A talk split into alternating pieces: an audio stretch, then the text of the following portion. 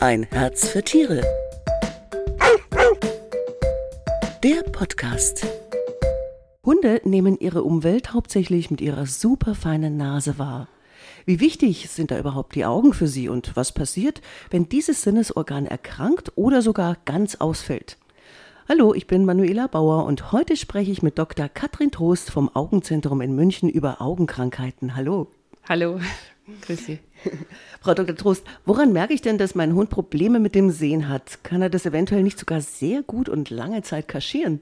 Also es gibt ja unterschiedliche Arten zu erblinden. Einmal die plötzlich auftretenden Augenerkrankungen, wo der Hund beidseits plötzlich blind ist. Das wird jeder Besitzer sofort merken wenn der Hund dann plötzlich gegen die Tür läuft oder über Sachen stolpert, die normalerweise, was normalerweise nie passiert.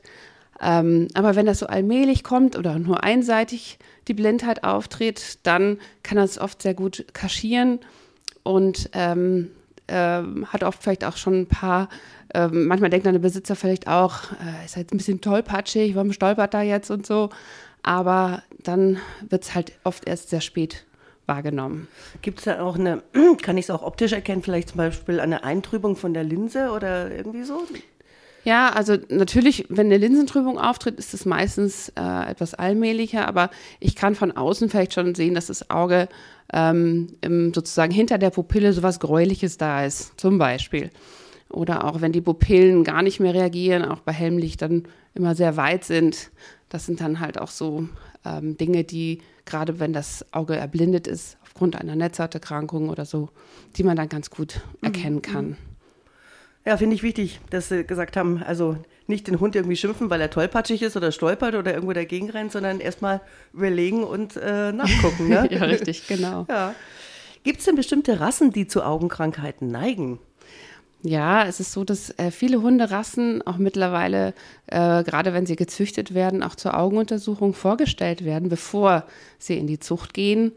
Und ähm, das ist ganz wichtig, damit halt gerade Augenerkrankungen, die schwerwiegend sind, wie zum Beispiel eine Linsentrübung oder auch eine Netzhauterkrankung, die zur Erblindung führt, dass die ähm, erkannt werden und auch, dass diese Hunde sich nicht vererben und ähm, so die Krankheiten, die wirklich ja zur Erblindung führen, ähm, sozusagen, ähm, ja, dass die Hunde einfach nicht in die Zucht gehen. Mhm. Aber jetzt keine konkreten Rassen oder wo es schon öfters aufgefallen ist, Ihnen in der Praxis oder so. ja, natürlich gibt es immer wieder Dinge, wo wir wissen, die Rasse neigt zu, zu der oder der Erkrankung.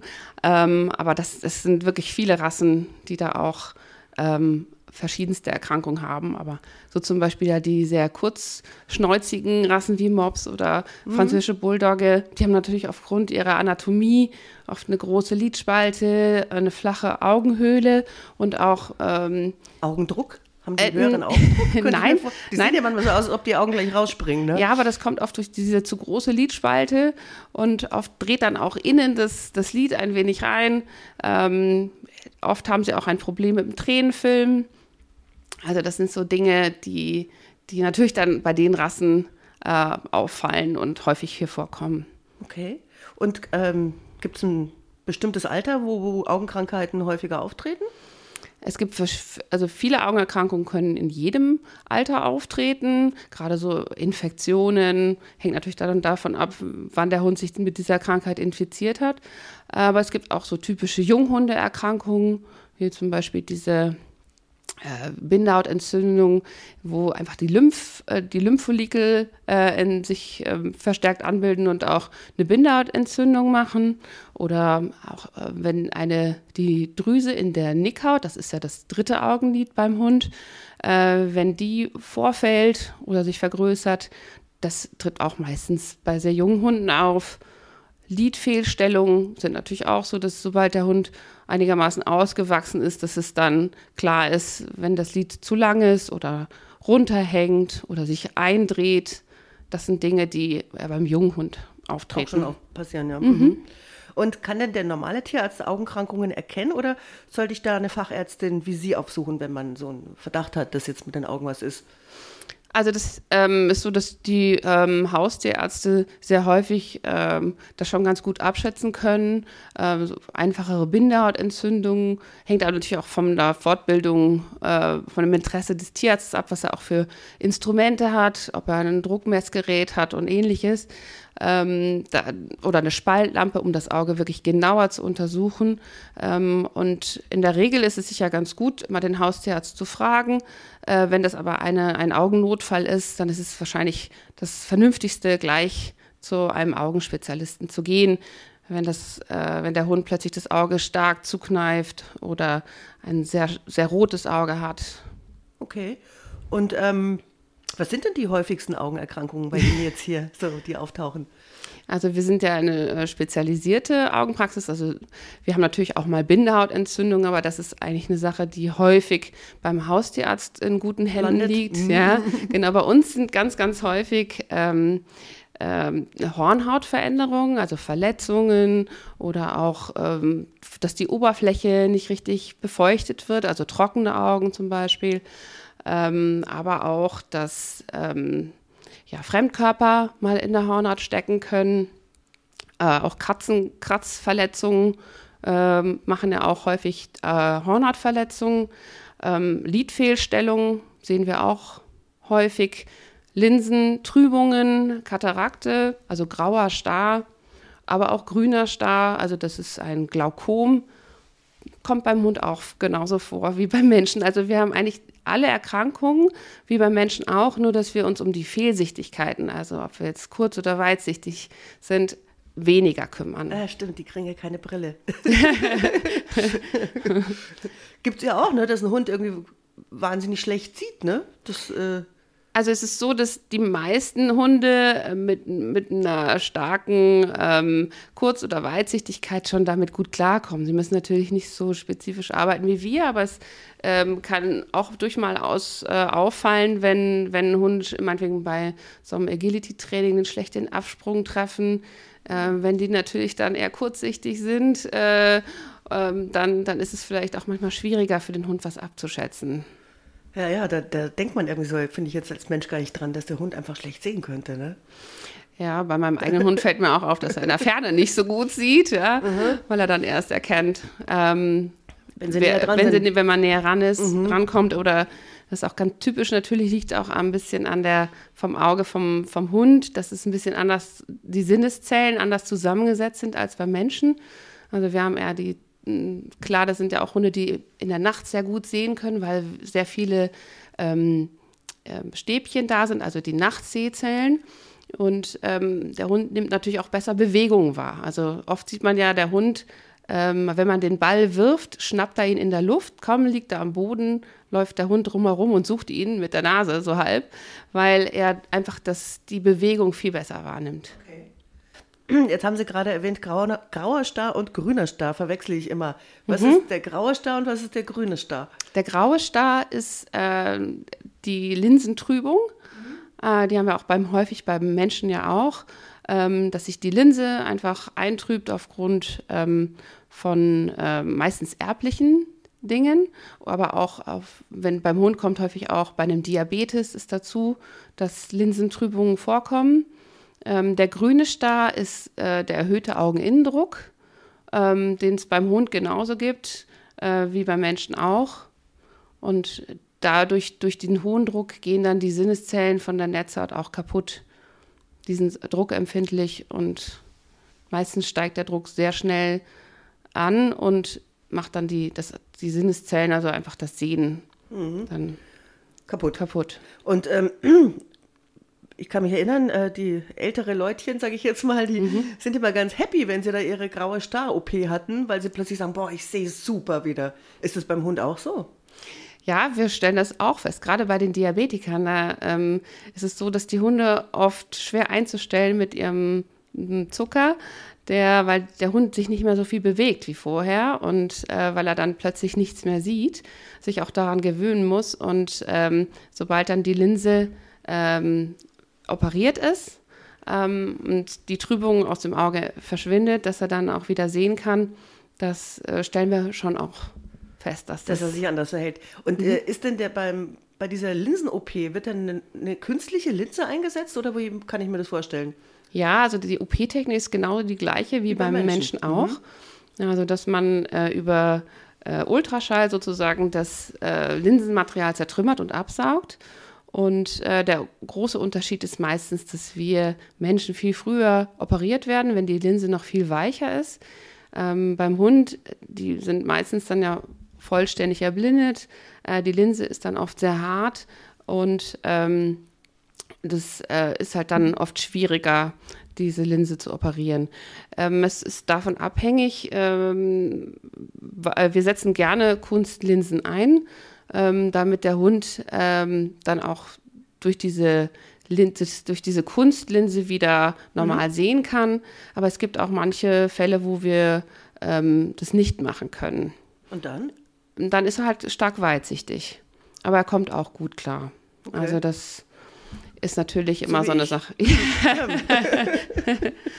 ähm, jetzt haben Sie gesagt, die Ursache für einen grauen Star ist Diabetes. Gibt es noch andere Ursachen? Ja, gerade das hatten wir vielleicht eben auch schon drüber gesprochen, dass die Rassen auch, verschiedenste Rassen auch zu ähm, grauem Star neigen. Okay. Äh, das ist erbliche Dinge.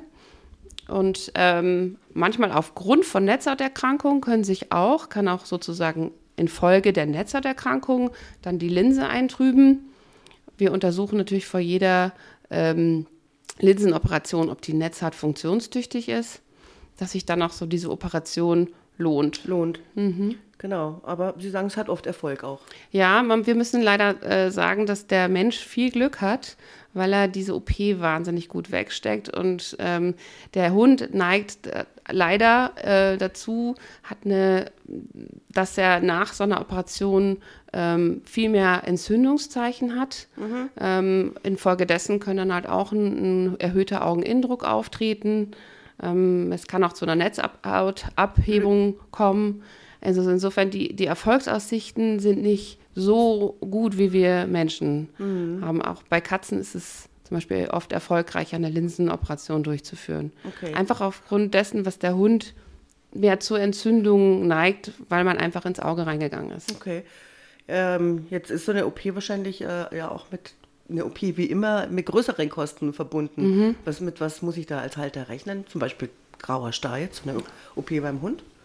Ja, also es ist so, dass das etwa an den Kosten in der Humanmedizin angelegt ist, weil es ist äh, halt aufwendig, vor allen Dingen braucht man ein tolles Gerät, ähm, das ähm, ja, also so, ich, so ungefähr mhm. zweieinhalbtausend Euro pro Auge müsste man pro rechnen. Pro Auge? Mhm. Uiuiui. Gut, die Narkose, wenn man beide Augen auf einmal operieren lässt, ist natürlich dann weniger, aber es ist nicht billig. Ja. Aber es ist natürlich auch eine Operation, die ähm, sehr viel Know-how erfordert, hohe technische Ausrüstung erfordert. Mhm. Insofern. Ähm, Tierversicherungen übernehmen so eine OP, oder? Ja. Okay. Also ich tendiere also immer mehr dazu, dass ich immer mehr rate, hier in meinen äh, Gesprächen Tierversicherung abschließen. Ne? Ja, auf jeden Fall. Abschließen, ja. ja. Und wir, man muss vielleicht auch äh, sich das genau durchlesen, äh, was man genau für eine Police abschließt. Aber Insofern, ich bin da kein Fachmann, aber da. Habe ich, äh, genau, unser nächster Podcast geht um Versicherungen. Gut, machen wir weiter. Ähm, Gibt es denn Augenerkrankungen, zum Beispiel trockene Augen, wo ich auch so ein Hausmittelchen anwenden kann, wo ich nicht zum Arzt muss? Naja, also es ist so, dass äh, Hausmittelchen. Ähm, Kamillebeutel oder Kamillebeutel zum Beispiel mag ich gar nicht. Also mhm. Also ich äh, sage auch immer, ähm, Augen auswaschen muss man auch gar nicht das Wasser abkochen, weil ich äh, ja selber auch meine eigenen Augen nur mit dem Wasser, Wasser auswasche. Ja. Ähm, natürlich kann man mal sagen, okay, man nimmt mal so einen Tränenersatz oder spült es ein bisschen aus, aber in der Regel ist es ähm, ja oft nicht so zielführend einfach ins Blaue hinein. Natürlich gibt es da so Euphrasia-Augentropfen. Vielleicht ist es auch so, dass wir natürlich die schwerwiegenderen Augenfälle sehen, sodass wir einfach sagen, oft sind diese Hausmittel nicht wirklich ähm, so zielführend, aber sicherlich ist so eine leichte Bindehautentzündung. Das Problem ist halt immer nur, dass wenn ein Auge gerötet ist, kann es halt verschiedene Ursachen haben, warum das Auge so rot ist. Angefangen wirklich auch von einer einfachen Bindehautentzündung, äh, bis hin auch zum erhöhten Körnchen Augenindruck. drin hat oder sowas, ja. Oder? Ja, oder auch wirklich bei einem, bei einem Glaukom ist auch eines der Zeichen, dass es wirklich ein sehr rotes Auge hat. Okay, gut.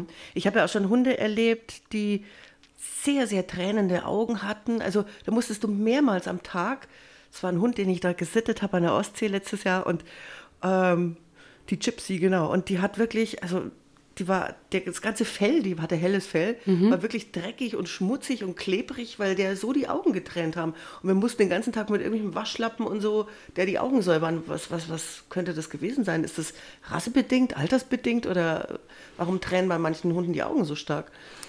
Also der Tränen, wir merken halt auch, dass beim Hund auch ähm, der Tränenfilm eine große Rolle spielt. Ähm, es gibt äh, da verschiedene ähm, Erkrankungen. Die eine ist einfach, dass es zu wenig Tränenflüssigkeit gibt. Dann ist es oft eher so ein Schleim, der da ist. mhm, der sowas. kann sich auch so gelblich-grünlich verändern, War wenn es sehr trocken eklig, ja, ist. muss ich auch sagen, ja. Ähm, es ist aber auch so, dass wenn zu wenig, äh, also nur eine wässrige Komponente, wenn so der Schleim und das Fett, ähm, wenn das zu wenig ist, dann ähm, versucht auch der Tränenfilm sozusagen das Auge immer zu benetzen und dann kommt halt zum starken Tränen. Also deswegen, ähm, Und wie kriege ich das weg? weil ich war wirklich nur am Wischen den ganzen Tag, ne? Ja. Also jetzt zum Beispiel, wenn es gibt aber auch äh, Möglichkeiten, dass es der Abfluss äh, verstopft ist, beziehungsweise äh, manchmal, es gibt ja beim, beim Menschen ja auch, wenn sie das, wenn sie sehr stark weinen, dann schmecken sie vielleicht auch salzig. Das ist dieser Tränen-Nasengang. Ähm, äh, wenn der Hund äh, da ein Problem hat, dass es nicht richtig abläuft. Es gibt auch manche Rassen, wo dann der untere Tränenpunkt, der ja oft sehr viel mehr Flüssigkeit aufnimmt, ähm, wenn der ähm, durch ein Häutchen zum Beispiel verlegt ist, dann tränt es halt auch einfach raus. Ähm, manchmal hat man auch ähm, Haare, die vom Au von der Haare, inneren, waren Haare dass, die, ihr. dass die wie so ein Docht wirken, Mhm, genau. ähm, die dann einfach die Tränenflüssigkeit nach draußen. Also Einfach ein bisschen das- wegschneiden und so. Könnte auch ja, helfen. also es ist so, dass äh, die verschiedenen äh, Ursachen, die Ursachen. ich jetzt genannt habe, Mhm. immer sehr unterschiedliche Therapien erforderlich machen. Also zum Beispiel das trockene Auge, da weiß man beim Hund, dass es häufig eine autoimmunbedingte Entzündung der Tränendrüse ist, sodass einfach zu wenig Tränenflüssigkeit produziert wird. Und ähm, da muss ich ähm, Augentropfen einsetzen, die diese Entzündung des eigenen Körpers gegen die eigene Tränendrüse dann zum Beispiel bekämpfen. Oder auch Augentropfen, wenn zu wenig Fett und zu wenig Schleim da ist, dass man dann auch Medikation dazugeben muss, dass das ausgeglichen wird und dass die Hornhaut richtig befeuchtet wird und auch, dass das Tränenfilm auf dem Auge, auf der Hornhaut drauf bleiben kann. Also abschließend wäre ich mal lieber zur Tierärztin gegangen, als zwei Wochen lang jeden Tag irgendwie hundertmal die Augen zu wischen. Ja. Vermutlich. Okay. Vielen Dank, Frau Dr. Trost, für die interessanten Tipps und Informationen rund ums Auge unserer Vierbeiner. Und wenn Sie noch mehr zum Thema Augenkrankheiten erfahren wollen, dann lesen Sie doch die aktuelle Partner Hund. Die ist jetzt am Kiosk. Und bei uns geht es am 19. Januar mit dem Thema Versicherung weiter, habe ich ja schon angekündigt. Ein wichtiges Thema, gerade weil die Gebührenverordnung der Tierärzte ja auch deutlich angestiegen ist. Ich würde mich freuen, wenn Sie reinhören und sage bis dahin Ciao und Servus und danke, Frau Dr. Trost, für die Infos und Tipps zum Thema Augenkrankheiten. Danke. Sehr gerne, ich danke. Tschüss. Ein Herz für Tiere. Der Podcast.